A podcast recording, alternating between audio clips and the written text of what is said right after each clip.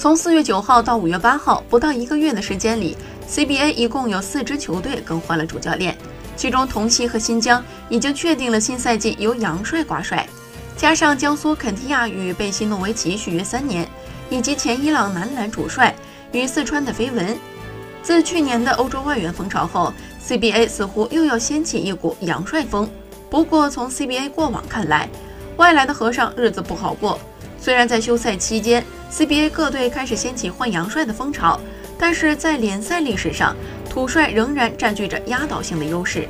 在 CBA 联赛二十三年的历史上，仅有尤纳斯一名洋帅率队夺得过冠军，但是他当时却并非广东队的主教练。目前，多数 CBA 球队的教练组标配还是本土教练为主，洋帅为辅，以发挥出本土沟通能力强、资源人脉广以及洋帅技战术水平高的优势。